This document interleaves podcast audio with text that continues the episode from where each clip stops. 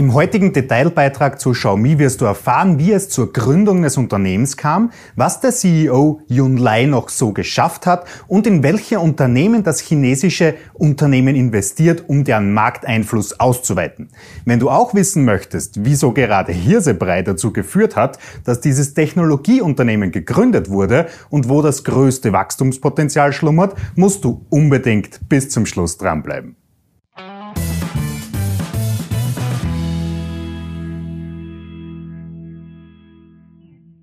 Hallo zusammen, ich bin Florian Orthaber von Finment und unsere Passion ist es, angehenden und bereits erfolgreichen Investoren wichtige Tools und Strategien zur Verfügung zu stellen, damit sie in allen Marktphasen profitabel und risikogeschützt agieren können. Xiaomi wurde erst 2010 gegründet, doch ist es heute der viertgrößte Smartphone-Hersteller der Welt und das, obwohl es sich das Unternehmen nicht darauf spezialisiert hat. Die Gründungsstory klingt in etwa so. Lai Yun, der Gründer und heutiger CEO, versammelte am 6.4 2010 die besten Ingenieure Chinas in einem Teehaus in Peking. Sie feierten dort die Gründung des Unternehmens und aßen dabei Hirsebrei. Daraus leitet sich auch der heutige Name des Unternehmens ab, denn Xiaomi bedeutet auf Chinesisch Hirse. In Asien stellt sie ein Grundnahrungsmittel dar, welches aufgrund seines niedrigen Preises allen zugänglich ist. Das vertritt auch das Unternehmen in seiner Philosophie, nämlich innovative und moderne Technik allen Menschen zugänglich zu machen. Die bisher wichtigsten Milestones des Unternehmens werden wir uns jetzt auch gleich ansehen. 2013 verkaufte das Startup bereits 17 Millionen Smartphones und stand einem starken Wachstumsmarkt gegenüber. Seit Ende 2016 ist Xiaomi Chinas viertgrößter Smartphone-Hersteller. Das eigene Betriebssystem MIUI hat aktuell über 300 Millionen Nutzer weltweit. Xiaomi investiert unter anderem in das Unternehmen Ninebot, das im Jahr 2015 das amerikanische Unternehmen Segway aufgekauft hat. Das chinesische Unternehmen konzentriert sich derzeit auch auf den heimischen sowie den indischen Markt, expandiert jedoch zunehmend in Europa mit eigenen Stores. Im Jahr 2017 eröffnete in Minsk und Athen die ersten offiziellen Mi-Stores in Europa und im Mai 2018 eröffnete erstmal im deutschsprachigen Raum ein Mi-Store in der Shopping City Süd nähe Wien. Seit dem 9. Juli 2018 ist die Xiaomi-Aktie an der Hong Kong Stock Exchange notiert. Der Börsengang erbrachte dem Unternehmen ca. 4,72 Milliarden US-Dollar, deutlich weniger, als es erwartet hatte. Im Sommer 2018 führte Xiaomi die Marke Black Shark für Gaming und Pocophone für High-End-Smartphones ein.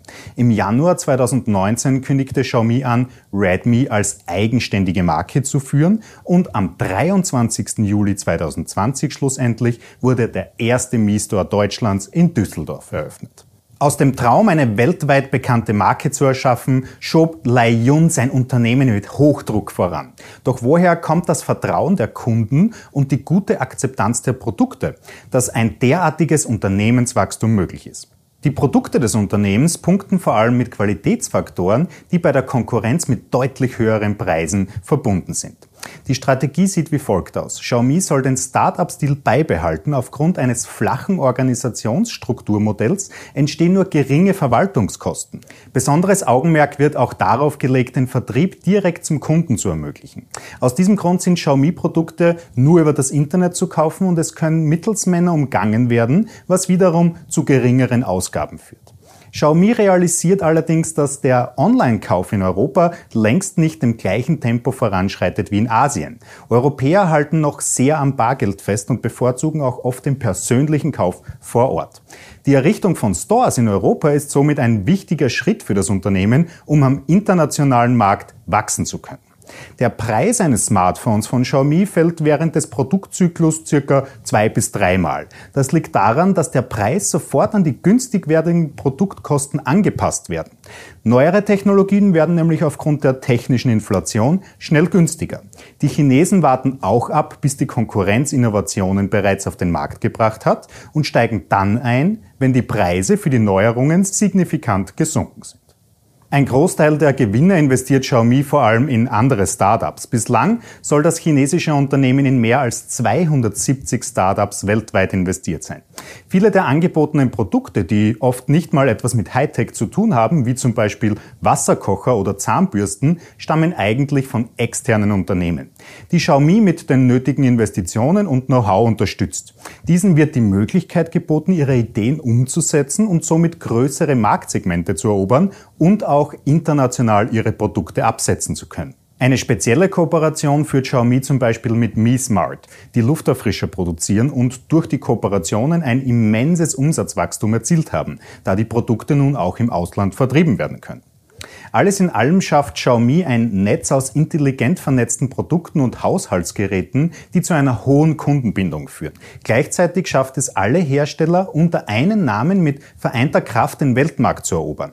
Einnahmen generiert das Unternehmen insbesondere durch kostenpflichtige Apps und Online-Angebote. So fließen 10% des weltweiten Umsatzes mit Software- und Online-Angeboten in die Tasche von Xiaomi. Auch die vorinstallierten Apps der Mi-Smartphones sorgen für Einnahmen. Denn die Anwendungen schalten personalisierte Werbung für die Nutzer, welche sich Xiaomi natürlich bezahlen lässt. Google auf Chinesisch sozusagen. Das Unternehmen setzt viel auf die emotionale Kundenbindung, die weit über das Praktische hinausgeht. Team-Events, emotionale Videocontents oder auch Online-Community, die nach wie vor über 20 Millionen Mitglieder umfasst. Im Low-Budget-Bereich eine Marke zum Hype zu machen, ist eigentlich sehr ungewöhnlich, kommt aber in Asien momentan sehr gut an. Ob dies auch in Europa und Amerika der Fall sein wird, muss sich erst noch beweisen. Doch derzeit wirken die Tendenzen sehr positiv. Der asiatische Hype um Xiaomi ist extrem groß und erinnert an die glorreichen Zeiten von Apple und Steve Jobs. Auch die Shops und Keynotes erinnern stark an den Konkurrenten mit dem Apfel, sodass Xiaomi oft als Apple Chinas bezeichnet wird. Die meisten Produkte von Xiaomi hängen mit dem Internet of Things zusammen. Aus diesem Grund versucht Xiaomi auch mit einem eigenen Sprachassistenten namens Xiao AI diesen sehr attraktiven Markt weiter zu erobern, was in letzter Zeit zu dem selbst kreierten Fusionsbegriff AIoT, also Artificial Intelligence Internet of Things, gemacht wurde. Eine der Hauptstrategien von Xiaomi ist es, andere Hersteller, die einen geringeren Marktanteil besitzen und eventuell Probleme haben, in das eigene Ökosystem mit aufzunehmen. Über 40 Partner befinden sich derzeit in dieser Reihe. Weitere Investitionen drehen sich primär um Marketing und das digitale Ökosystem von Xiaomi. In der vollständigen Liste auf Crunchbase befinden sich neben Werbeagenturen, Mikrokreditanbietern und Software- und App-Spezialisten auch Finanzplattformen wie zum Beispiel Tiger Brokers. Xiaomis Erfolg ist extrem von rechtlichen Aspekten und spezifischen Risiken abhängig. Solange es keine rechtlichen Probleme bei der Expansion gibt, um Märkte wie Europa und Nordamerika angreifen zu können, wird Xiaomi wohl eine große Zukunft vor sich haben. Wie jedes schnell wachsende Unternehmen lebt auch Xiaomi von den Investitionen der Großbanken. Zuletzt investieren Morgan Stanley, die Bank of China und die Deutsche Bank gemeinsam eine Milliarde US-Dollar in das Unternehmen. Xiaomi nutzt die Barmittel, um Schulden abzuzahlen und die Expansion in die USA und später auch in Europa angreifen zu können. Die Geschäftsstrategie von Xiaomi kann als Kostenführerschaft eingestuft werden. Diese Strategie sollte dich an die Geschichte von Amazon erinnern. Eine riskante und imperialistische Strategie, die es Amazon ermöglicht hat, zum führenden Anbieter des E-Commerce in Europa und Amerika zu werden. Und auch Xiaomi will ein sogenannter Category Killer werden. Das Ziel des Unternehmens ist es, die Konkurrenz auszuschalten oder in sich zu fusionieren, um zum Marktführer in einem beinahe Monopol zu werden. Aber die Umsetzung dieser Strategie auf globaler Ebene erfordert riesige Kapitalmengen.